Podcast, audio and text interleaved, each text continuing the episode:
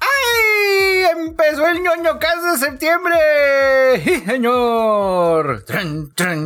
Así es, ñoños. Estamos de regreso en el ñoño cast del mes patrio. Ya saben, su programa de confianza para tecnología, redes sociales, videojuegos, apps, cómics, cine, escrutinio de la clase política. Porque los vamos a ver el día del grito, como no.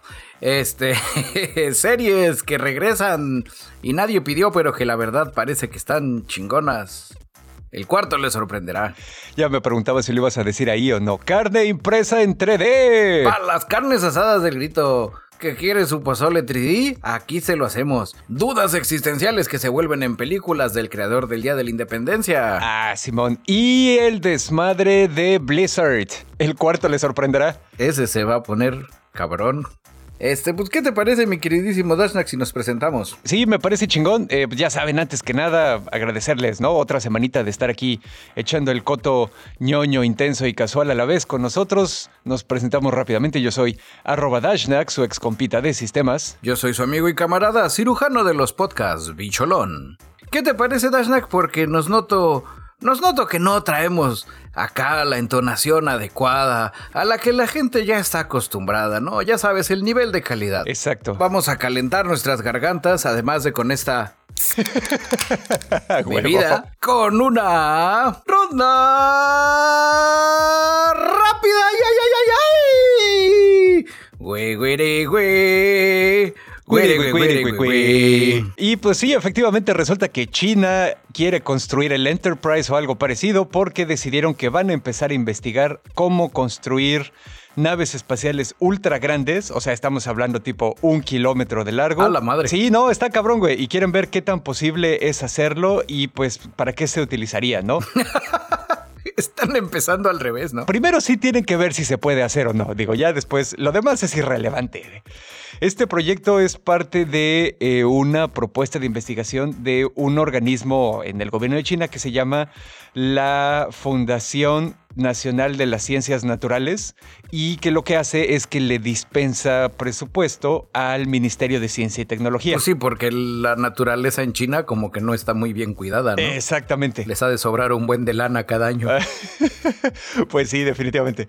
Eh, total que pues eh, le pasaron la chamba a estos güeyes para que investiguen qué se necesitaría para crear estas eh, naves espaciales tan grandotas, ¿no? Y enfocarlo desde la perspectiva de eh, tener equipo aeroespacial estratégico para eh, un uso futuro, para extraer recursos del espacio, la exploración de los misterios del universo y para vivir tiempos largos en órbita.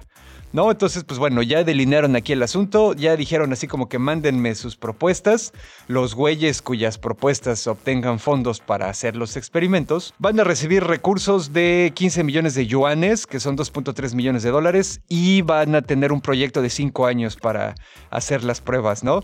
Lo curioso de este asunto es que hay un panchito que es el jefe tecnológico de la NASA que se llama Mason Peck, y el güey dice, este pedo no está tan descabellado como creemos. El problema es más una cuestión de ingeniería que de ciencia. La ciencia ya existe para hacerlo. Es nada más cómo lo solucionas con ingeniería. Sí, pues necesitas hacerlo en grandote. sí, y digo, y, ahí ya te empiezas a meter en los costos, ¿no? Para que se den una idea, la Estación Espacial Internacional, que solo tiene 110 metros de ancho en su punto más ancho, le costó al mundo aproximadamente 100 mil millones de dólares. Entonces, a ver qué pedo con esto. Pero bueno, pues ahí está la nota. y a propósito del espacio, eh, la NASA retrasa el lanzamiento de su próximo satélite, nada más y nada menos que por la escasez de oxígeno. Ok. Líquido. Digo, lo leí así para generar, para generar tensión, para que la gente diga ¿qué? Y corran al Costco a comprar oxígeno y papel de baño. Sí, no mames, ya me había espantado, güey. Estaría cabrón, güey. Eh, la NASA tenía previsto lanzar un nuevo satélite Landsat el próximo 16 de septiembre pero pues ya tuvo que cambiar las fechas a una semana. Eh, la agencia lo explica que se debe a la escasez de oxígeno líquido, componente esencial en el combustible que usan los cohetes. Ajá. De las cosas interesantes es que el la caristía de oxígeno es por culpa del COVID. No mames, ¿en serio? O sea, por todos los tanques de oxígeno que se han necesitado. Pues sí, porque los hospitales usan igual oxígeno líquido. Órale. Para los enfermos más graves, ¿no? Así donde dices, oh, sí, lo compran en líquido, ahí lo, lo, lo, lo, deslicúan y ya se lo usa la banda. Digo, qué culero y qué interesante a la vez, pero chale, güey. Así es, está cabrón, güey. Y así empieza la caristía de los juegos del hambre del oxígeno líquido. Otras compañías como SpaceX también estuvieron en una situación similar. Eh, donde la presidenta y jefa de operaciones Wayne Shotwell admitió el miércoles durante el 36 Space Symposium que la empresa está teniendo dificultades para aprovisionarse de oxígeno líquido. Y también dice que otro de los factores pues, es la escasez de chips, pero, pero que el oxígeno líquido está más cabrón de conseguir. La onda de la escasez de chips sí está pegando bien cabrón. Seguramente recordarán que ya lo habíamos tratado aquí en el podcast en episodios anteriores y ahorita me he estado enterando, por ejemplo, que compañías automotrices como General Motors o como Toyota ya reajustaron sus planes de producción para este año como consecuencia de la carestía de chips. Pues sí, coches sin chips, va, se va a ver una tanda. Como en Battlestar Galactica, ¿te acuerdas que tienen que usar tecnología vieja que no tenga nada electrónico para que los Cylons no la secuestren? Exactamente, 100 mil puntos ñoños al que se acuerde de esa serie. Ah, huevo. Y bueno, pues como saben, estamos todavía preocupados, emocionados y una gama muy compleja de emociones respecto a la nueva adaptación de Cowboy Bebop que está haciendo Netflix. Ya nos mostraron las primeras fotografías, etcétera, y me acabo de enterar que pues sí le están poniendo todos los huevos en una canasta y parece que tienen planes muy grandes para la franquicia, ¿no? Aparte de esta onda de la serie, resulta que hay una editorial que se llama Titan Publishing que ya avisó que están trabajando en una colaboración con Netflix para hacer más contenido. Lo primero va a ser una novela que va a ser una precuela y se va a llamar Cowboy Bebop A Syndicate Story, Red Planet Requiem. Y va a ser de. La va a escribir Sean Cummings, que es uno de los güeyes que está escribiendo ahorita la serie. Va a salir en noviembre y va a ser una precuela desde el punto de vista de Spike, de joven. Oh. aparte de eso, van a sacar también un libro de arte que se va a llamar Cowboy Bebop Making the Netflix Series y que va a ser eh, pues todo el arte conceptual que crearon, fotografías de detrás de cámaras, el diseño de arte, producción, etcétera, ¿no? Entonces, bueno, van, van, a sacar eso también. Y finalmente en diciembre van a sacar un cómic de cuatro números que se va a llamar Cowboy Bebop The Comic Series. Y que pues bueno, ahí a ver, ese todavía no, no sabemos qué va a traer. Pero pues sí, le están así como que echando un chingo de presupuesto y parece que le tienen mucha confianza ahí a la, a la franquicia, ¿no? A ver, ojalá todo salga chingón. Y regresando del universo de las películas al mundo de las miniseries, Dog y Carl. Pero tío bicho, ¿quiénes son Dog y Carl? Pues nada más y nada menos que el viejito buena onda y el perro que habla de ¡Oh! ¡Oh, no mames! ¿Ok? Sí, estaba esperando sus reacciones de emoción y de tristeza y de nostalgia que solo los alemanes pueden describir en una palabra. Eh, pues sí, no hay, no, hay, no hay mucho que decir. Primera temporada, recuento hilarante con el espíritu de Op, Dog y Carl. De las cosas interesantes es que los guiones están escritos por los propios directores de la película. Y que también se han sumado Unkrich y Adrián Molina de Coco, eh, Lee Unkrich de Toy Story 3, eh, y pues así ya sabes, la, puros pesos pesados de Disney Pixar, sumados con los personajes que amamos y queremos de Up ya llegaron, ya estarán en la plataforma Disney Plus para que usted entre y, se acuerde ahí de, las cosas chidas. De los nombres de los episodios, el primer episodio de 12 minutos es Squirrel o Ardilla, que nos promete un desmadre épico de inicio a fin para demostrarnos que ni Doug ni Carl han perdido el espíritu de la película. Ah, no mames, qué chido, güey. Luego hay un episodio que se llama Poppies, luego Flowers, luego Smell y luego Science. Entonces, pues vamos a ver, vamos a ver de qué lado más Caliguana. La neta creo que es de esas películas infravaloradas de la franquicia. Up, sí, definitivamente. Sí, tiene cosas chidas y aparte es un ejemplo muy claro del nivel de maestría que han agarrado los güeyes de Pixar para los arcos narrativos emotivos rápidos. ¿no? Con todo, toda la onda del principio con la esposa de Carl y lo que sea. Está. e, Es, tienen un nivel técnico elevado también en cuanto a narrativa. Pues eso era todo. Nada más le- les traía esto así como fresco y calientito. Como tortillas recién salidas del molino. Nice. Y pues bueno, como saben, Twitter sigue probando nuevas cosas para tratar de que su plataforma sea un lugar pues más agradable, ¿no? Para utilizar. Y resulta que ahora lo que están haciendo es una chiva que se llama Safety Mode, donde lo que va a ocurrir es que van a utilizar aprendizaje de máquina para bloquear durante un periodo de tiempo corto, siete días, automáticamente, a cuentas que estén utilizando lenguaje potencialmente agresivo en relación a los tweets de la persona que los emite, ¿no? Eh, apenas lo están haciendo con un grupo muy chiquito para obtener feedback. Y aquí citando a Twitter en su descripción de cómo funciona la característica, dice que Safety Mode es una característica que va a bloquear temporalmente cuentas durante siete días por utilizar lenguaje potencialmente agresivo como insultos o discurso de odio Oh, no. o por mandar mensajes repetitivos o eh, re- respuestas no solicitadas o menciones. Cuando la característica está activada, nuestros sistemas van a ponderar la probabilidad de que haya una interacción negativa considerando los tweets de la cuenta que responde y la relación entre ambos. ¿No? Entonces, pues bueno, esto está chido desde la perspectiva de que básicamente hasta la fecha muchas de las características de seguridad y antiacoso que ha habido en las redes sociales dependen mucho en la actividad del usuario. ¿no? El usuario tiene que saber que está siendo targeteado o acosado, tiene que reportarlos, tiene que bloquearlos, etc. En este caso, Safety Mode, eh, pues parte de la tirada es que le quita esa chamba a la persona y, y se ocupa solo, ¿no? Entonces, pues bueno, todavía está muy en beta este pedo, no esperemos verlo así mañana, pero me parece que es igual un paso en la dirección correcta, ¿no? Obviamente eh, los usuarios van a tener una manera de, de revertir esos autobloqueos, ¿no? Y Sí, eh, que pudiera haber sido un error. Exactamente. Y cuando ese periodo de los siete días termine, los usuarios van a empezar a recibir notificaciones mostrando qué fue lo que hizo Safety Mode, a quién bloqueó, por qué se bloqueó, etcétera, ¿no? Oh, Así como cuando le dices a tu correo, esta madre no es spam, es algo así. ándale, eso está chingón. Exactamente. Pip, pip, piriri, pip, pip, pip. Mis queridísimos ñoño escuchas, ¿les sobra por ahí un millón de dólares en el banco? Si la respuesta es sí, les tengo una propuesta que no podrán decir que no. Eh, 21 de octubre, París. eh, se subastará un esqueleto de Triceratops gigante de más de 66 millones de años. Oh, ok.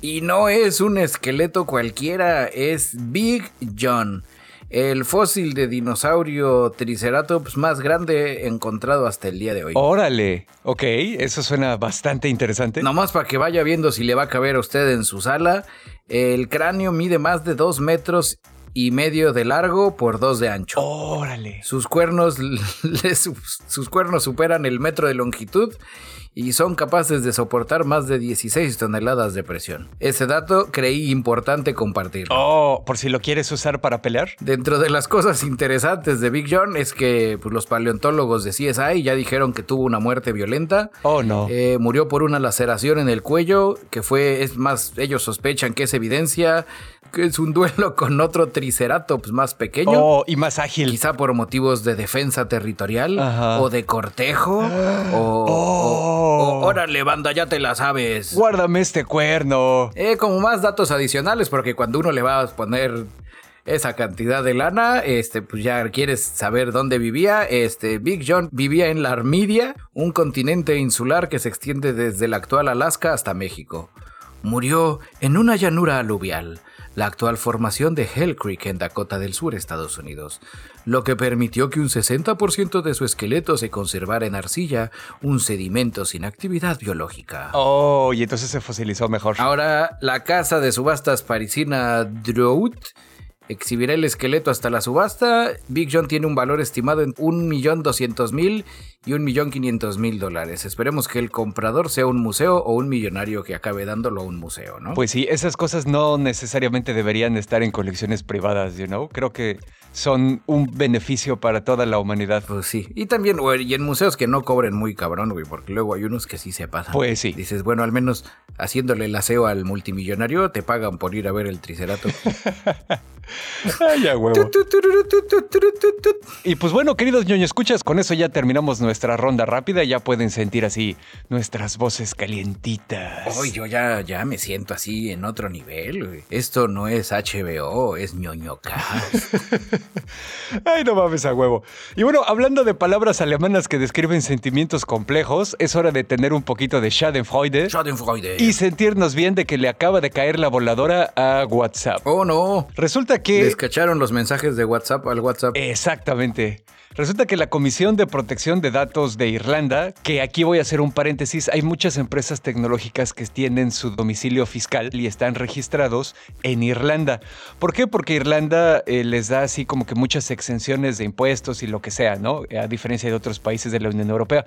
Porque durante la última década y cacho, Irlanda pues la ha estado apostando a convertirse en un centro tecnológico tipo Silicon Valley, ¿no? Entonces, bueno, una autoridad de Irlanda, como les dije, la Comisión de Protección de Datos, le puso una multa a WhatsApp de 225 millones de euros, que esos son como 270 millones de dólares. Ok, no, pues está cabrón, güey. Y resulta que esta multa es consecuencia de una investigación que realizó esta agencia sobre si WhatsApp cumple correctamente con el Reglamento General de Protección de Datos, que es una ley bastante amplia y que pues sí procura cuidar al consumidor y que entró en vigor en 2018 en toda la Unión Europea. Algunos de nuestros ñoño escuchas seguramente la han escuchado como la GDPR, que así se refieren a ella usualmente, ¿no?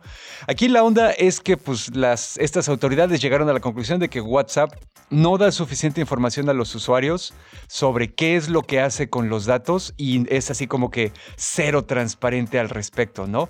Por otro lado, también no sabemos qué tipos de datos se comparten entre WhatsApp, Facebook y otras eh, propiedades que pertenezcan a la misma compañía, ¿no? Como Instagram o con algunas otras cosas.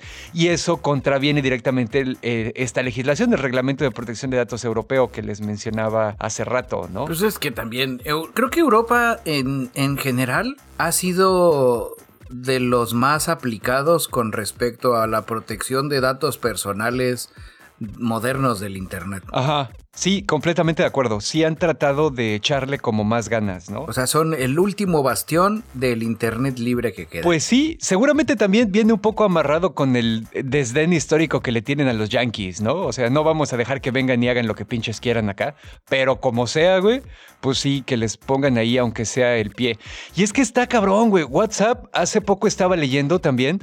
Ya ven que se supone que la mayoría de los servicios de mensajería instantánea pues mm, ofrecen encriptación punto a punto, ¿no? O bueno, codificación punto a punto u ofuscación punto a punto para no usar bar- barbarismos, en los que se supone que solo las personas que están en los puntos de emisión y recepción del mensaje lo pueden leer utilizando llaves criptográficas y lo que sea, ¿no?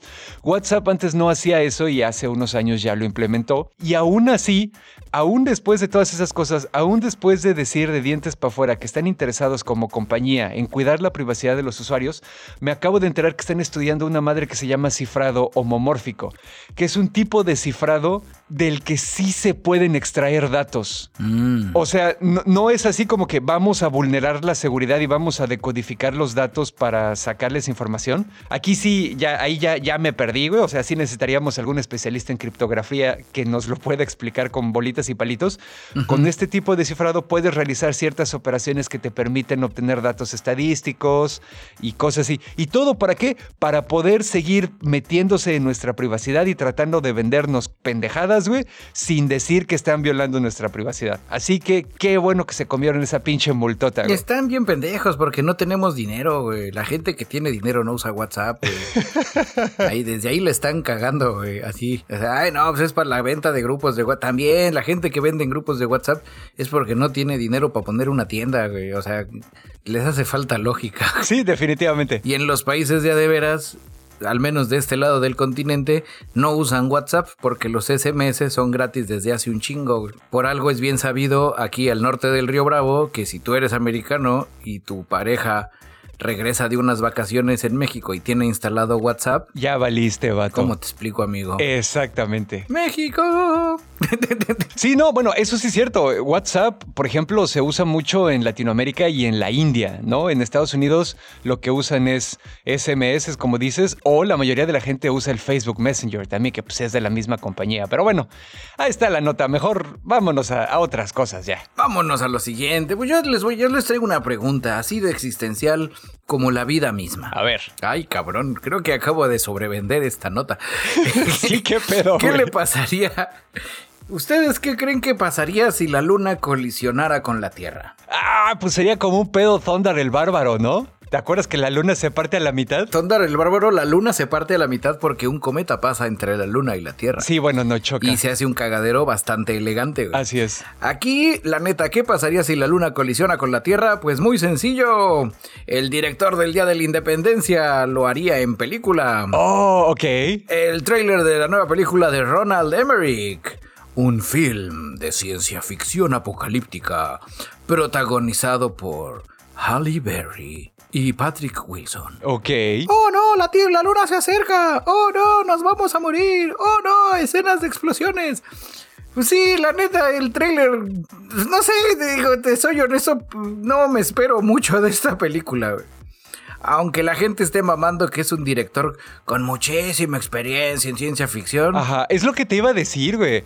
Roland Emmerich yo creo que inventó el cine de desastres moderno cuando hizo el Día de la Independencia, güey. Pero es lo que te iba a decir, el Día de la Independencia yo lo tengo en mi, en mi acervo cultural mental almacenado junto a cine de, de desastres naturales más que de ciencia ficción. Ok, ok. O sea, es donde dices, chavo, no manches, es una civilización que viaja entre galaxias que conquistan por profesión y, dos güeyes hicieron un virus en computadora y se los van a pasar. Ah, huevo, sí.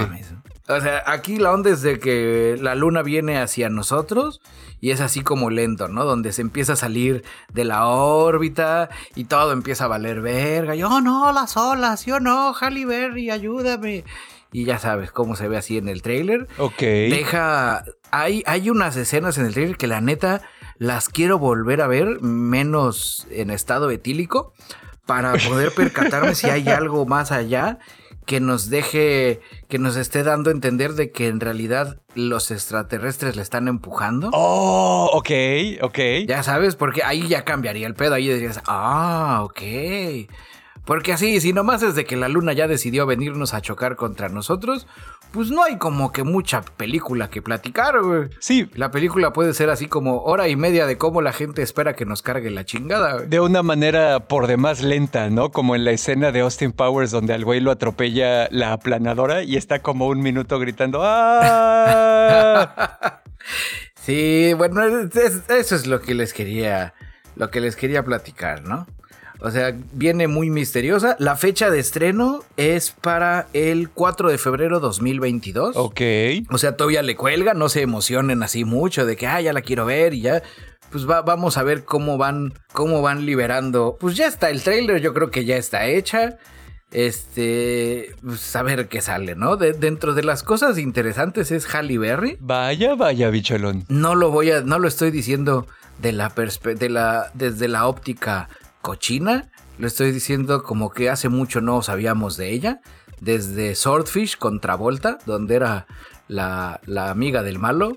No, sí ha hecho. sensual. Sí ha hecho otras cosas, güey. Pero así de que valgan la pena mencionar, güey. Ah, a ver. A ver, ¿en qué películas ha salido? De, Swordfish a la fecha, ¿en qué películas chingonas ha salido? Eh, yo la recuerdo en. Ah, puta madre, sí, ¿no? Pues creo que solo John Wick, güey. Y John Wick no es la película de Halle Berry, no es las locas aventuras de, de, de, Halle Berry y John Wick. Bueno, pues hay a ver, hay a ver cómo. Igual como, como dato curioso, ñoño, eh, ya en el mundo real, en el mundo donde vivimos, la luna sí tiene un papel bastante importante. Eh, de hecho, hay muchos expertos que sí dicen que uno de los factores fundamentales para la presencia de vida en la Tierra es la luna, ¿no? Porque la luna de alguna manera estabiliza un poco más la órbita de la Tierra y sus movimientos en el espacio. Y pues también esto que tiene que ver con las mareas y todo eso, ¿no? Y también, pues la agarra también de repente microcometitas y cosas que podrían llegar a golpear en la Tierra. Entonces, sí, sí, sí tiene como una función. Y transforma a los hombres lobo. Exactamente, también. Pero pues sí, digo. es importante. este, este altera las cartas astrales. Así es. Y fíjate, otro, otro dato curioso, y que este es así como más de onda, de que ya ven que nos gusta promover el escepticismo, el pensamiento crítico y la ciencia, existe la idea entre personas que trabajan en servicios de emergencia, como la policía, conductores de eh, ambulancias o médicos que atienden en las salas de emergencia de los hospitales, de que cuando hay luna llena eh, hay como más actividad, ¿no? La gente se pone más pendeja o se lastima más o se dispara más o se pelean más o lo que sea. Y en realidad eso es únicamente un sesgo de confirmación. Cuando se hacen estudios con protocolos científicos bien armados, eh, se ve que la frecuencia de visitas o de incidentes durante la presencia de la luna llena no es superior a la de otros días, ¿no? Pero no pues, sé, Dashnak, a mí se me hace que eso es lo que quieren que creas los hombres lobo. Pues igual también. Para que no los descubras. A huevo. Pues es eso. Si usted como dato curioso quiere ver una película con una situación parecida, pero de Lars von Trier, o sea, hace nada de acción, nada de emoción y mucho dilema este, existencial, vea Melancolía de 2011. Exactamente, planos así largos y silenciosos. Sí, que es así como lo, la, anti, la antipelícula de Moonford. Exactamente. Con la misma premisa. Que siendo honestos, creo que tiene más sentido cómo es que viviríamos la situación que mandar a Halle Berry al espacio a que empuje la luna. Pues sí, digo, ciertamente no, no podríamos hacer nada con una catástrofe de este calibre, ¿no? Ya nada más nos quedaría aceptar el final de la manera más resignada posible, como ocurre en Melancolía. Exactamente. Pues bueno, eso es lo que les quería platicar de, de, la luna. Y bueno, pues camaradas, seguramente a los que tengo la fortuna de que me sigan en mis redes sociales personales o lo que sea, pues de repente han visto que hago así como que platillos vegetarianos o veganos, aunque no me identifico como tal, pues meramente porque me parece correcto desde el punto de vista ecológico y ético tratar de limitar mi consumo de carne, ¿no? Eh, obviamente no soy el único y no vengo a evangelizarles. A lo que venía a platicarles es que pues como ya sabemos que el cambio climático nos va a llevar la chingada y que necesitamos tomar muchas acciones para poder alimentar a una población cada vez más grande que no tiene ningún pronóstico de disminuir con menos tierra, ¿no? Hay muchas compañías que ahorita han estado trabajando en solucionar el problema de la carne. Como saben, la actividad ganadera o incluso la actividad avícola, pues digo, más allá de cualquier onda ética que podamos sacar, que pues sí está medio culero, pues también contribuye mucho a la liberación de gases invernadero y a la contaminación del medio ambiente. Entonces, han estado buscando soluciones nuevas que puede ser eh, utilizar un acercamiento así mucho más científico a tratar de producir eh, sustitutos de carne con materia vegetal, ¿no? O hay algunos otros que están trabajando en 3D printear carne, por ejemplo. Ok que nunca estuvo en la vaca. Exactamente, sí, o sea, aparte de que... Digo, porque también, para los que están en el 3D, no se imaginen que hay un güey triturando vacas, sacando filamento de vaca y ya 3D printeando. Sí, no, definitivamente no. Una de las finalidades de este tipo de tecnología, pues es tratar de eliminar el sufrimiento del animal, ¿no? Todo se hace a partir de eh, unas cuantas células madre de los animales y pues ya de ahí se les cultivan para tratar de diferenciarlas y lo que sea. Hay un camino intermedio también de algunas empresas que trataron de utilizar así como que un andamiaje de colágeno, que pues ya saben que es así como que el tejido conectivo en, el cuerpo de los animales, incluyéndonos a nosotros, por supuesto. Entonces usan como este andamiaje de colágeno y dejan eh, las células del músculo de la carne ahí en medio para que se reproduzcan y lo que sea. Y bueno, marmoleadita. E, ese, exactamente, ese acercamiento tenía el problema de que pues era pura carne magra, ¿no? Y entonces, si lo que estás tratando de hacer es convencer a las personas personas de que pues a lo mejor es mejor idea comer carne que no haya sufrido un animal y que no haya producido quién sabe cuántos millones de eh, litros de gases de invernadero, pues necesitas que sepa chingón. Entonces fue que a la gente se le ocurrió seguir utilizando estas células madres, pero ahora 3D printearlo. Ok. Resulta que en Japón hay unos investigadores que 3D printearon un pedacito de, filete wagyu. O sea, no cualquier chingadera, sino de los de adeveras. Sí, la, crema de la crema. Ya, exactamente, ya saben, esta carne wagyu que tiene denominación de origen y que está carísima, etcétera, etcétera. Y que tiene como un marmoleado muy particular también, ¿no? Que es pues como lo que le da... Que son de, de vacas con maestría y doctorado. Exactamente. En sabor. Total que estos cuates lo que hicieron fue que en la Universidad de Osaka eh, utilizaron células madres que, que, tomaron de una vaca pues, de estas wagyu, ¿no? Las aislaron tanto las que serían para el músculo como las que serían para la grasa las cultivaron para que hubiera bastantes y ya eh, y para que se diferenciaran en los tipos de células necesarias como para tener la, carne, ¿no? Porque es lo que les digo, la carne tiene colágeno, tiene este, fibras musculares, tiene células grasas, etcétera. Entonces como que estuvieron haciendo todo eso y ya al final lo que hicieron es que metieron así como que todo, todo lo que obtuvieron a una impresora 3D y la imprimieron así por capas. ¡Uy, qué chingón! Sí, no, no mames, está muy cabrón el video, güey. Usaron una bioimpresora 3D, que son de las que depositan materia viva. Necesito una de esas. Pues sí, es el siguiente paso, güey. Tú ya haces de plástico normal. Puedo imprimir carne de McDonald's. pues sí, a huevo.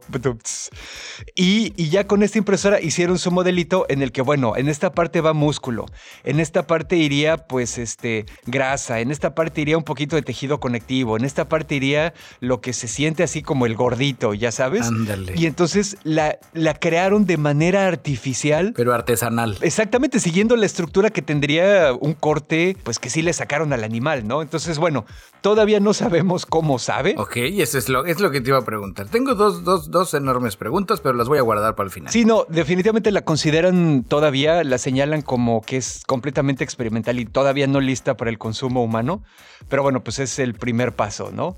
Eh, ves el video y sí, porque pues ya ves que aparte los pedacitos de Wagyu pues no son muy grandes porque están bien pinches caros, güey.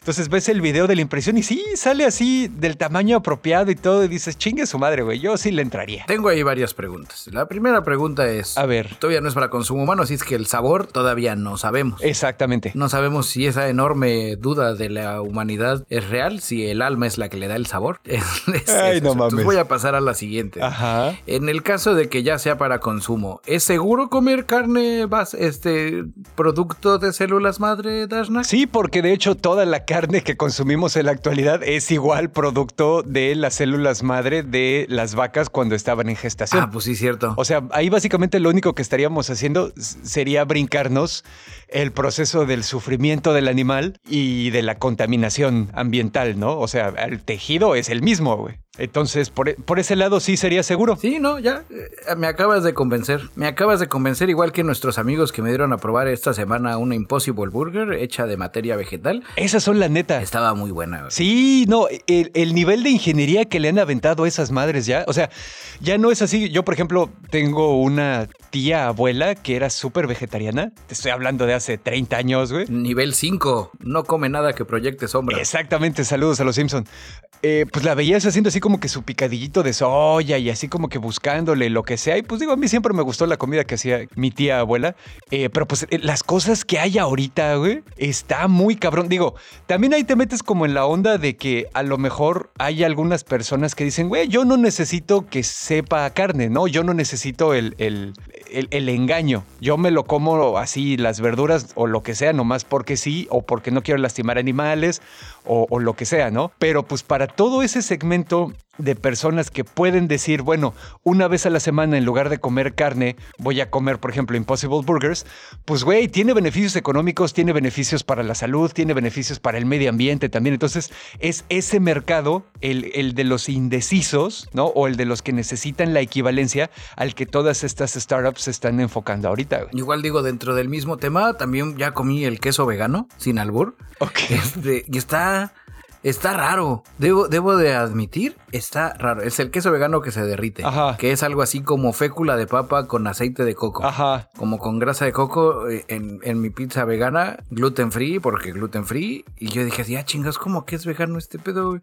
Y ya me puse a investigar cómo hacían el queso de, de, los veganos. No sé, a ese todavía le falta. Sí, de acuerdo. A ese todavía le falta que le investiguen un poquito más, porque logran un poco la textura, pero el sabor todavía le hace falta así punch. Sí, ahí sí, sí estoy de acuerdo. Y aparte, el queso vegano es todavía súper pinche caro, güey. Y deja tú lo súper caro. A mí hasta daño me hizo. Tú estuve con diarrea un día. okay. comí mucho. Ah, eso pudo haber sido a lo mejor por cuánto tragaste, no porque tragaste. Sí, yo, yo sé. Pues puedo comer lo mismo a cantidad en queso normal y no me enferma. Ok, pero también rara vez comes pizza y entonces cuando comes pizza sí te atascas. Güey. Ay, bueno, sí. No, es que compré de esas congeladas de, del súper y así ya sabes, como de familia americana para vivir la experiencia completa. Ah, huevo, y te la comiste frente a la tele. Era gluten free y... Ay, ¿cómo le pusieron? Y plant-based protein. Y no me había dado color, güey, que era vegana, güey. Hasta que ya la, abrí, yo dije, no, ya es too late, ni pedo. Órale, qué interesante. Y estaba, te digo, estaba buena. El, el quesito así se me hizo así como que dices, mmm, mmm, qué interesante manera de que se derrita, pero, pero sí, sin problemas. Vientos. Pues yo traigo una noticia del espacio. Más noticias del espacio porque ahora hoy vamos a hacer el Espacio Cast. Espacio Cast. La frontera final. Pues es una noticia aparte de seguimiento. Eh, ¿Se acuerdan que hubo pedos en la Estación Espacial Internacional, cortesía de los rusos, que yo les dije, güey, no dejen que se conecten, pero mi mensaje llegó demasiado tarde? Ajá. Y se conectaron y esa madre estuvo dando vueltas y que se puso a girar y alguien dijo, güey, háblenle a la mamá de Jack Black, necesitamos que nos ayude. Y alguien dijo, pero ella ya murió. Y ellos, no, malditos rusos la mataron. Bueno, el chiste es de que hace poquito acaban de detectar nuevas grietas en la Estación Espacial Internacional. Oh, no. Y además revelan el deterioro del segmento ruso. Voy a citar a Vladimir Solovjov, director de vuelo del segmento ruso de la Estación Espacial Internacional. Ok. Se ha encontrado fisuras superficiales en algunos lugares del módulo Sarja. Esto es algo malo y sugiere que las fisuras comenzarán a extenderse con el tiempo. Oh, no. Sí. En pocas palabras, con mi, conocimiento sobre la cultura rusa, eso significa van a invadir los otros módulos. a huevo. Todos saben que, que, los rusos al sentirse en peligro invaden los otros módulos. Pero eso sí, se van a esperar a que sea invierno porque pues en su genética sabe que en invierno nadie les gana. De acuerdo. Eh, la verdad, se desconoce al momento si las grietas detectadas por los cosmonautas rusos están filtrando oxígeno al espacio, eh, que fue lo primero que estaban sí, pensando, claro. ¿no? Que es el, es el peligro más inmediato. Pues sí, porque pues allá no. Pues, y de por sí no hay, güey. No hay, pues, no hay oxígeno para mandar, para prender los cohetes. Exactamente. Ahora, ¿cómo chingados va a haber de más para llevar allá? O que se pongan a respirar la gasolina ahí del, de eh, los cohetes también. Son rusos, seguro ellos sí podrían. Ellos sí van a decir aquí, sí, ponle, bombéale y sácalo en segunda. eh, bueno, Solovjoy ha advertido en el pasado sobre el envejecimiento del segmento ruso diciendo que algunos componentes necesitan urgentemente ser reemplazados y que Roscosmos debería esperar una avalancha de equipos averriados después de 2025. Oh no. Solovjov es un ex cosmonauta soviético que pasó casi 362 días en el espacio durante su carrera y actualmente es ingeniero jefe de la empresa rusa de cohetes Energia. Ok, o sea, está en la iniciativa privada ahorita el güey. Sí, pues ¿por qué crees que está hablando con tantos pinches huevos de que sí, arreglen esas madres? Sí, sí, Ahora todo el misterio queda resuelto. Eso y que estuvo 362 días en el espacio. Ese cabrón ya no lo asusta cualquier chingadera. Sí, de acuerdo. Ya vio los extraterrestres cara a cara y sobrevivió para contarlo, güey. Ese güey sabe a lo que sabe la pipí sin filtrar. Ay, vete a la verga. Me lo puedo imaginar como el ruso de la película Impacto Profundo. Ah, sí, el güey que llevaba un año viviendo solo en la estación, ¿no? sí, que dice, sí, no mames, malditos americanos. Y que cuando esta madre se chinga le tengo que pegar con una llave inglesa grandota. Exactamente, sí, el, el Sol, ya, él ha visto ya mucha mierda, ese güey. Ya, que, que si Vladimir Putin te va a amenazar, que me ven, que me amenace dos veces, qué pedo. Este, también el, menciona que el segmento ruso ha sido como el queso suizo y sus múltiples agujeros, habiendo brotado una serie de fugas de aire molestas, pero no mortales, porque somos rusos y no son, el queso suizo no nos mata. Este, una fuga de aire menor que se remonta a septiembre de 2010. El güey se puso a soltar, porque no se los voy a leer todo el desmadre, güey. Se puso a platicar todas las chingaderas que tiene el módulo ruso descompuestas, güey. Verga, Incluyendo el inodoro averiado, el sistema de suministro defectuoso, Eh, ¿Dónde hay otra cosa así interesante? Este, no, pues ya después del inodoro al veriado y el oxígeno defectuoso, güey, pues son dos cosas importantes para vivir, güey. Exactamente. El viceprimer ministro ruso, Yuri Borisov, declaró que la Estación Espacial Internacional ha superado su fecha de caducidad y que su condición actual deja mucho que desear, según informó la agencia de noticias hermanas RIA en abril de este año. O sea, todo el mundo está pegándole a... Ajá. Exacto, está como cabrón hacer aseveraciones de ese tamaño, you know. Y tengo aquí un comunicado de Dmitry Rogozin, director de Roscosmos. No soy un tipo sentimental, pero creo que es una pena que los rusos se vayan. El espacio es uno de los pocos lugares donde estadounidenses y rusos han colaborado de manera significativa a lo largo de los años. Órale. A pesar de los desacuerdos políticos, sin embargo, dado el lamentable estado del segmento ruso, esto podrá ser una conclusión inevitable. Órale, qué chingón que el güey hable así como desde la perspectiva de la ciencia y la cooperación internacional, ¿no? Está, está chingón, güey, porque pues, o sea, así debería de ser, güey. La ciencia no debe conocer fronteras ni debe ser politizada, ¿no? Exactamente. Yo ahí tengo una teoría. eh, A mí me suena que traen, que traen algo ahí bajo la manga, ¿no? Donde. ¡Invasión! El futuro de Rusia con la Estación Espacial Internacional no hay así como que mucha onda, ¿no? De colaboración. Me suena más a que China y Rusia van a decir tú y yo amigos por siempre en el espacio Ajá. y, y van a chisparse. Se están, están, están chispándose de la Estación Espacial Internacional con un enorme theatricality and deception. Un no son ustedes, somos nosotros, no querremos poner en riesgo Estación Espacial Internacional. Nos llevaremos nuestro módulo defectuoso y moriremos hacia el sol. Y entre que van hacia el sol, vas a ver cómo llega la pinche estación espacial china, güey, y se transforma en un pinche macros gigante, güey. Y nos coge a todos, güey. ¡Malditos americanos! Nunca hemos trabajado con ustedes. Ay, no mames, güey. Y ya el astronauta americano le va a decir, pero entonces Vladimir, ¿tú no me amas? Claro que no, me das asco. Órale, no, pues eh, esperemos que no. Pero quién sabe. Y se convierte en telenovela. Porque también acuérdate que quieren grabar películas. Te digo, traen, Ajá. traen una onda, traen una agenda espacial rara. ¿Para qué chingados quieres ir a grabar películas si están haciendo tanto hype los rusos del espacio?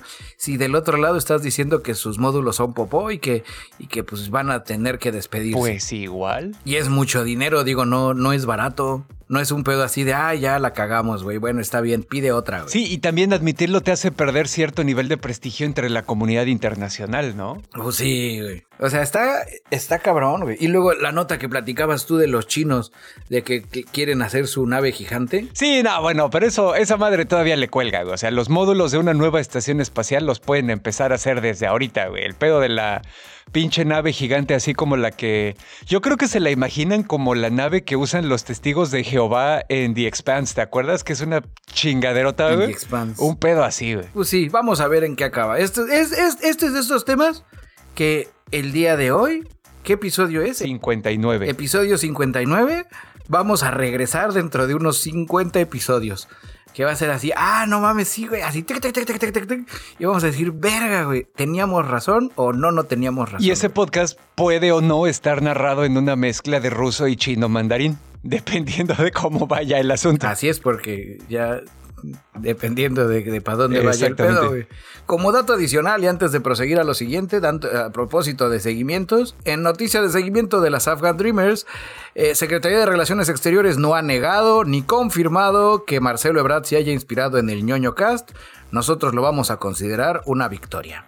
Pero bueno, Dashnak, a propósito de victorias, ¿qué dicen las noticias del mundo cripto?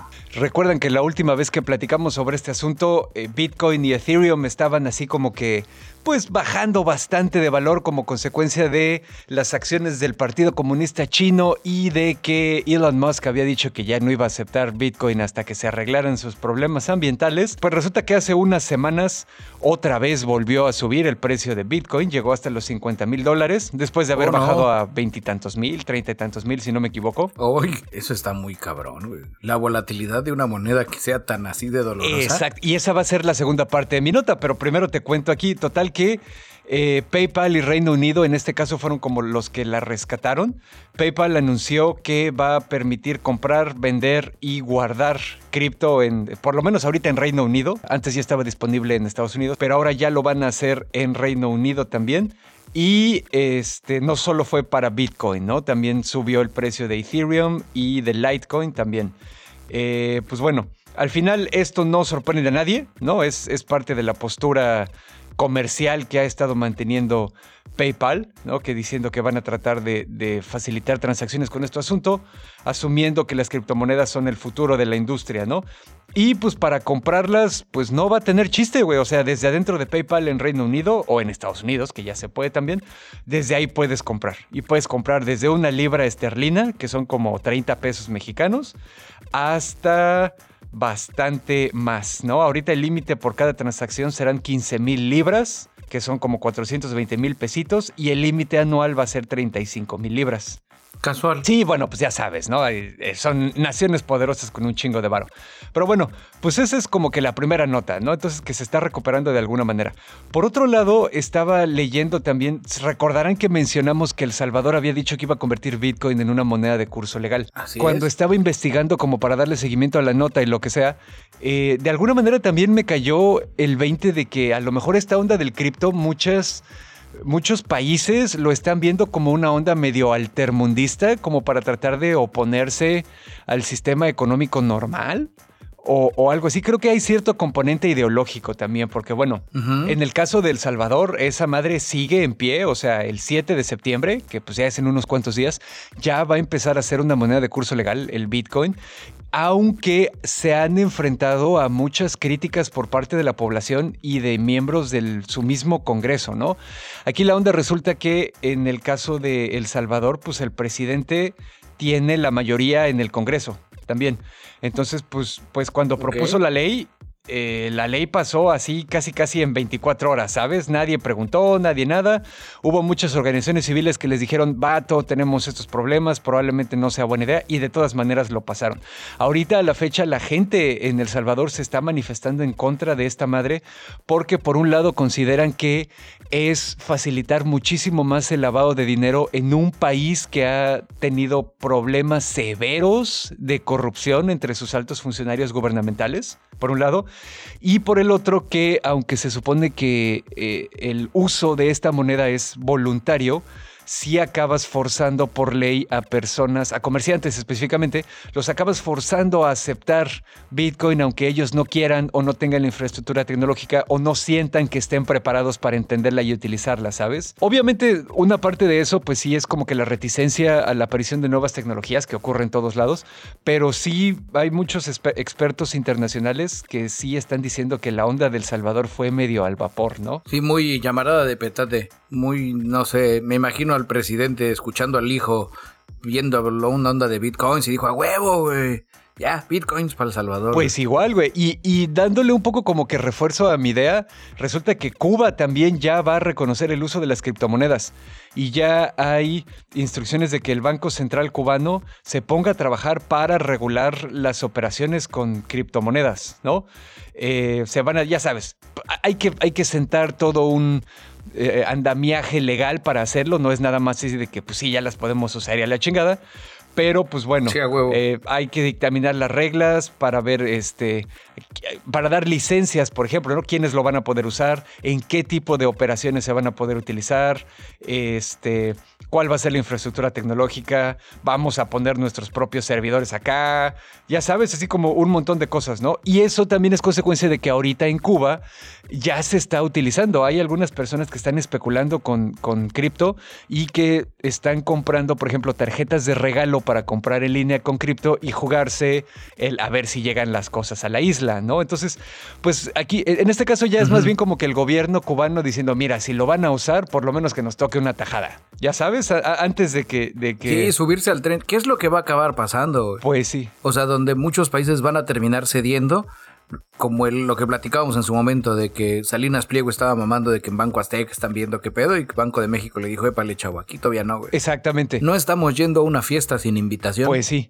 Y fíjate, aquí también mi, ya saben que sí soy así como que muy antisistema en muchas cosas, yo estoy de acuerdo en que sí debe existir una alternativa al dinero digital. O sea, yo no estoy de acuerdo, por ejemplo, en que los gobiernos sepan en todo lo que gastamos nuestro dinero, porque pues ahora lo que pasa es que todo el dinero se trata de que esté en electrónico, ¿no? Tienes tu tarjeta de débito, tienes tu tarjeta de crédito y todas esas transacciones están registradas en los servidores y son servidores a los que el gobierno tiene acceso. Y digo, pues a lo mejor, si no le tengo confianza a que un gobierno de verdad sepa todas mis transacciones financieras, porque qué chingados les importa, ¿no?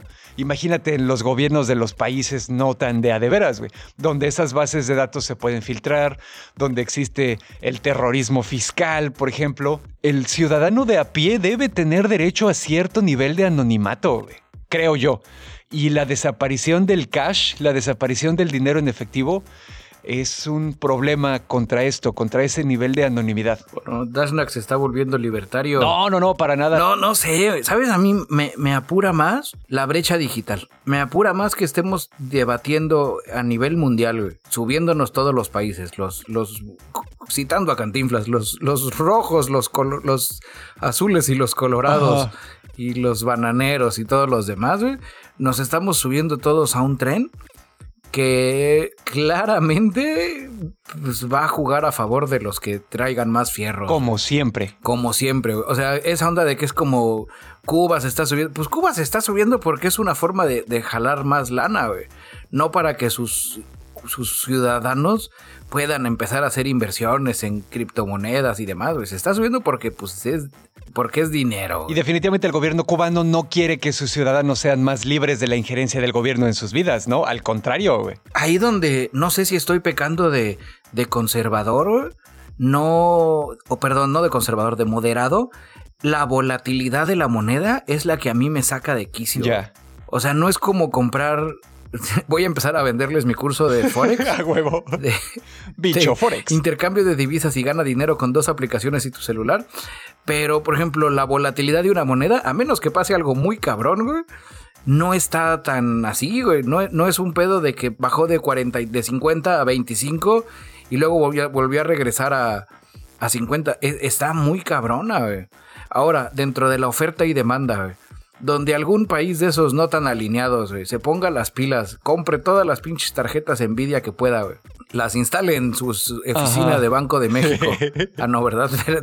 Le estoy dando ideas a Andrés Manuel. Y se ponga a minear bitcoins, güey. Pues va a ver que haya más bitcoins, por ende va a haber más demanda y va a bajar el precio. Sí, sería el fenómeno de la inflación, ¿no? Como cuando entra más dinero a la economía de un país, las cosas suben de precio. ¿Quién regula esa inflación en bitcoin o en las criptomonedas? Sí, como no están. Y, es que fíjate, es que es eso, güey. Suena romántico. Desde una perspectiva cyberpunk, el tener una moneda descentralizada, libre hasta cierto punto de la injerencia de los gobiernos, porque ya vimos que no, porque pues cuando China estornuda Bitcoin pierde 30 mil dólares.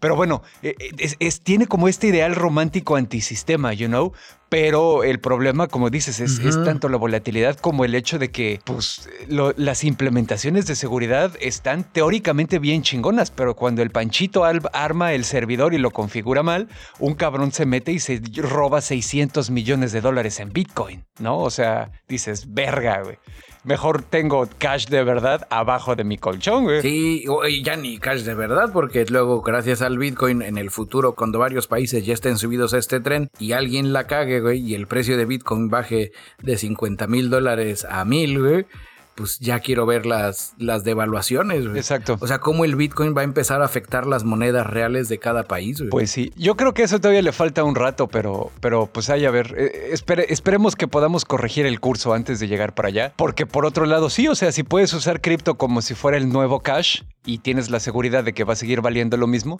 pues esa parte sí estaría chida para evadir el escrutinio cada vez más invasivo de los gobiernos del mundo, ¿no? Ahí creo que la bronca también es estandarización. Cuando hay mucho de un sabor, o sea, cuando hay muchos sabores del mismo onda y cada una es distinta, pues pierde el, impulso. Pero bueno, pues ¿qué más nos traes, bicho? Pues yo les traigo dentro de este mes de septiembre, mes patrio en el ñoño cast, les quiero platicar sobre una plaza que está en Austria. Ok.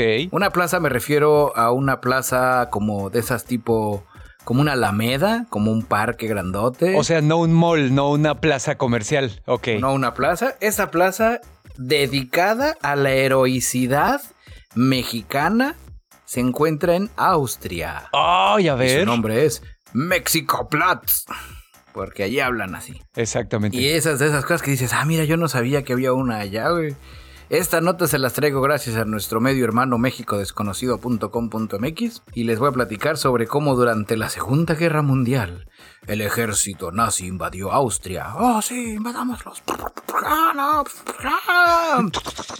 Y de entre los escombros, México fue el único que se opuso. Bueno, no de entre los escombros, ¿no? Ya sabes, cuando se juntan ahí todos los países a mamar y la chingada. México, Me- México, México fue el único que dijo, este, pues yo no estoy a favor de que los nazis estén invadiendo estos güeyes. Y, y, pues, ¿qué pedo? No voy a hacer nada tampoco porque pues, no soy pendejo, güey.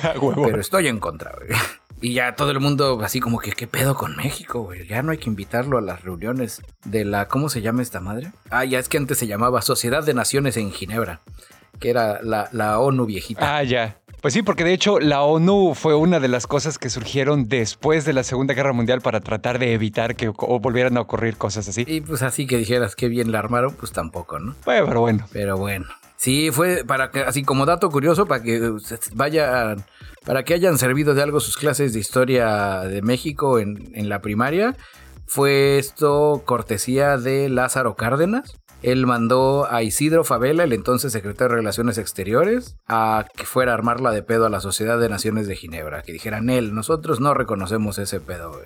Como dato curioso, Isidro Favela ya le había tocado en 1935 condenar la invasión de tropas italianas a Etiopía. O sea, ese güey ya sabía cómo condenar invasiones. Es así, su, su superpoder es un señor, necesitamos estar, este país está invadiendo este otro, necesitamos externar nuestro enojo. Manden a Isidro. Él ya sabe que Eh, no mames a huevo, güey. Entonces hay una plaza. Ahí llegó a la plaza. Ya que acabó la Segunda Guerra Mundial, ya que limpiaron todo el desmadre, pues ya los austriacos dijeron, pues gracias al pueblo de México, este, les vamos a hacer una plaza que está ubicada en Leopoldstadt, segundo distrito de Viena. Órale, qué interesante. Y de hecho, ya plaza no la construyeron así de nuevo. La plaza se llamaba Plaza del Archiduque Carlos. La hicieron en 1884. Eh, para la después de la Primera Guerra Mundial le cambiaron el nombre a Plaza de la Milicia. Y ya en el 56, cuando dijeron, ah, güey, ya México Platz, güey. A mí, a mí se me hace que es, es la plaza de, de cámbiale el nombre para homenajear a otro país. A huevo, güey. Ay, no mames. Está, está muy cabrón. Pero está bonito, ¿no? Son de esas historias. Fuera de mamada, güey. También me he puesto a leer de estas ondas así con motivo de, del mes de la independencia para traérselas aquí al ñoño cast. Ajá. Porque so- son, son cosas que no nos enseñan en los libros de historia de las escuelas, güey. Sí, claro. Y que está chingón, güey, que está chingón. Así que en Austria, digo, además de que en Viena tienen el penacho de Moctezuma, que ya cabecita de algodón se le olvidó que quería traérselo, güey, como, Ajá. Como es su costumbre, güey. Pero pues saber que también hay una plaza que se llama México Platz. Y tiene su banderita de México y así, todo chingón. Pues fíjate, también hay otro momento histórico interesante donde cuando Estados Unidos invadió México, una parte de los soldados que traían eran irlandeses, ¿no? Digo, ya vivían en, en Estados Unidos y lo que sea, pero pues ya ven que era una nación muy joven, entonces pues ellos eran irlandeses y los gabachos trataban bien, ojete. Eran la minoría del momento. Sí, güey, trataban bien ojete a los irlandeses. Entonces, cuando invadió acá, lo que pasó fue que estos güeyes dijeron, los irlandeses dijeron a la chingada, güey, desertaron y se quedaron a vivir aquí en México y pelearon del lado de los mexicanos, güey, contra esa invasión. Digo, no pelearon muy bien porque al final ganaron los americanos, ¿no? Pero bueno, se agradece el intento. Parece que históricamente tenemos la habilidad de caerle bien a otras naciones. Sí, Eso es bonito, eso es chingón. Y bueno, una vez que terminamos la, la- la nota histórica conmemorativa de, del mes patrio, Dashnak, pásate al plato fuerte. Pásate a lo que nos quieres platicar desde hace varios episodios. Esa nota que te va a hacer ganar el Pulitzer. Pues está cabrón este pedo, güey. Eh, Blizzard, que seguramente recordarán como una compañía de videojuegos que, bueno, ahora se llama Activision Blizzard, ¿no? Y que son responsables de cosas como World of Warcraft, Overwatch, eh, también toda la saga de Diablo, por ejemplo, y cosas así. Resulta que desde finales de julio se han estado metiendo en un pedo totote. y aparentemente, y sin que nadie se diera cuenta, güey, esta pinche compañía era como trabajar en el pedo de Mad Men. Oh, no. Eh, y, se les pasó, o sea, todo esto reventó cuando... Ok, espérate, porque creo que la referencia la estoy entendiendo yo por otro lado. ¿Puedes poner, hacer una segunda analogía? Es como si fuera una compañía manejada por los chavos de fraternidad que vemos en las películas gabachas. De los ochentas. Acosadores, pedotes, racistas, ya. excluyentes. Si, Blizzard, trabajar en Blizzard Activision es algo así como una película de Rafael Inclán. Ándale. En el, en el auge de cine de ficheras. Ah, un pedo así, güey. Total que todo este pedo reventó porque el estado de California, que es donde está Blizzard registrado fiscalmente, los empezó a demandar porque empezó a haber un chingo de reportes de que la compañía tenía un clima sistemático de acoso, de discriminación y de venganza contra las personas que se quejaban de la cultura organizacional, ¿no? Hay un chingo de cosas, güey. O sea, no les voy a leer toda la lista porque pues ya sería como un pedo de, de apeso esta madre. Pero básicamente muchas de las cosas que hacen es que, por ejemplo, sistemáticamente las mujeres que llegan a los mismos puestos que los hombres ganan menos. Hay un testimonio de una desarrolladora que entró a trabajar ahí a Blizzard al mismo tiempo que su novio y desde el principio les ofrecieron pagas diferentes. Hay una onda de que los vatos se la pasan poniéndose hasta la madre de pedos en las oficinas y ya pedos empiezan a caminar así por todos los cubiculitos acosando a las mujeres que trabajan ahí, güey. Así haciendo comentarios súper inapropiados.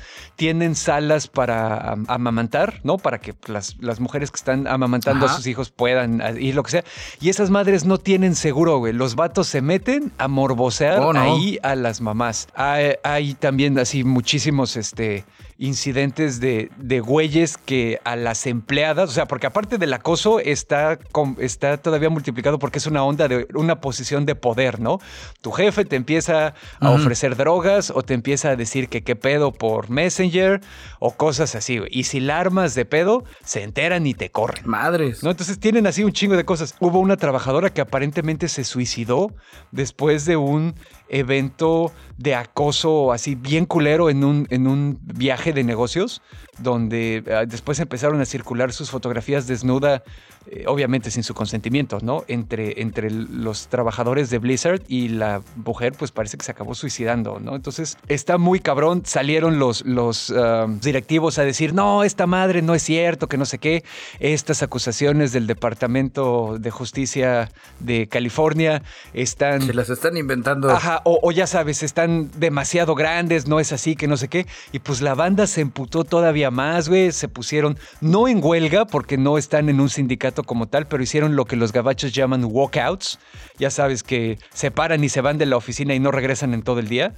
Entonces, pues han estado haciendo como que presión, ya corrieron gente.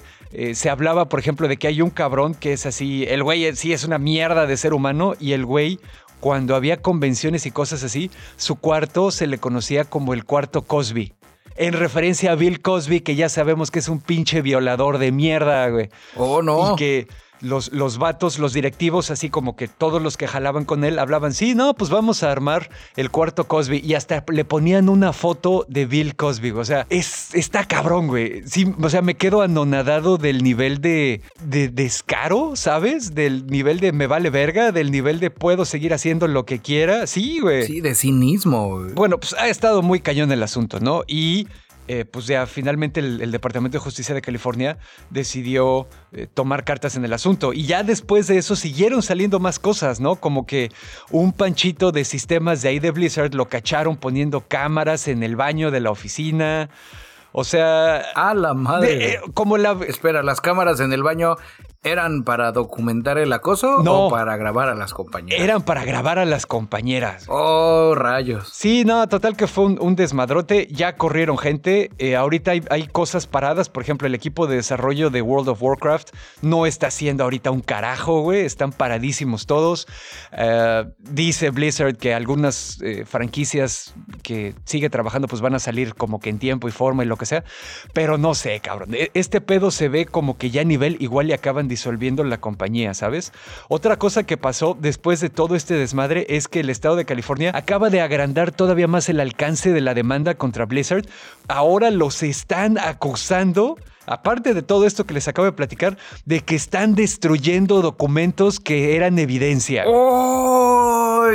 Al puro estilo llegaron los aliados, Führer. Sí, sí, güey, no mames, está de la verga, güey, está, está choqueante, güey, está, está apabullante este pedo, que, que estas cosas puedan ocurrir durante tanto tiempo y que la gente no diga nada, porque pues también, ya sabes cómo es la cultura de la tecnología en Estados Unidos, güey. Te quejas con uno y ya te chingaste la carrera, güey ya nadie más te va a contratar, ¿sabes? Pues la, la industria de cualquier cosa, ¿no? Digo, no, no, no se limita desafortunadamente a la tecnología. No, aquí la parte que más me, me, saca de, de, pedo, güey, es porque esto no está en la tele. Pues porque seguramente los muggles dicen, ah, esas son cosas de ñoños, güey. You know, o sea, se enfocan en la parte de que es una compañía de... No, pero el acoso es el acoso. Güey. Se enfocan en la parte de que es una compañía de videojuegos en lugar de enfocarse en la parte de que pues es una compañía que sistemáticamente maltrató a sus empleadas, ¿no? No, y eso no está chido. Nada que no sea consensuado está chido. Sí, no, completamente de acuerdo.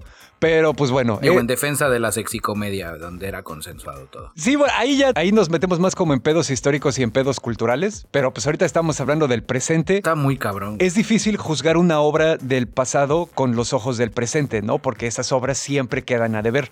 Pero ahorita podemos juzgar una acción del presente con los ojos del presente y podemos decir Blizzard no pinches mames. Sí, y hay, hay algún movimiento, hay algún hashtag al que se pueda sumar, va a haber veto, este, va a haber qué se puede hacer. Pues todos los. Hay, por ejemplo, el cuate que estaba metido en el equipo de desarrollo original de World of Warcraft, que ya no trabaja con ellos, pero sigue haciendo cosas, eh, está haciendo una carta abierta tratando de que otros líderes de la industria se suban con él a apoyar de manera inmediata la creación de un sindicato de los trabajadores de la industria de los videojuegos, para poder eh, trabajar como estas cosas de manera, ya sabes, ¿no? Pues en contrato colectivo y que haya más protecciones, sí, Más con con prestaciones para los trabajadores, sobre todo que así se los carga la chingada. Sí, les ponen unas putizas. En, general, digo, hemos, hemos platicado muchas aventuras. El último que me acuerdo, Cyberpunk 2077. Exacto. De cómo llegó un punto donde hasta amenazas de muerte, porque no lograban terminar de arreglar el pedo y luego sale y sale con errores y, y la gente no hay forma de arreglarla. Así es. Pero pues bueno, ahí está la nota, camaradas, para que se enteren. Hay mucha información al respecto. Yo nada más les di una embarradita por porque pues también... No, no digas yo nomás le di una embarradita, eso suena cosa. Chale.